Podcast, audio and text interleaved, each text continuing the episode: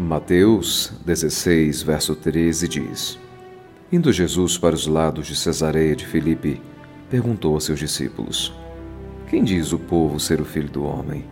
E eles responderam: Uns dizem João Batista, outros Elias, e outros Jeremias ou algum dos profetas.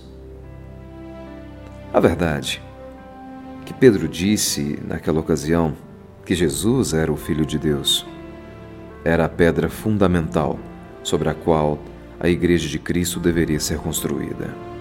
E Pedro deveria ser uma figura central nesse projeto de construção, um papel de fantástica responsabilidade. Este era o mesmo Pedro que mais tarde negaria até mesmo que conhecia Jesus. Foi também este mesmo Pedro que fez a Jesus uma séria repreensão. Na verdade, Jesus sabia tudo isso a respeito de Pedro e ainda assim o escolheu para realizar os grandes propósitos de Deus. Deus deu a você e a mim o privilégio e a responsabilidade de sermos pais. Ele sabe que nós não conseguiremos responder a isso com perfeição, mas ele nos escolheu para realizarmos essa importante tarefa assim mesmo.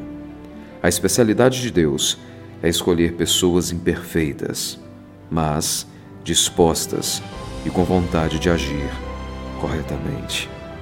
Pense nisso com carinho. Deus te abençoe.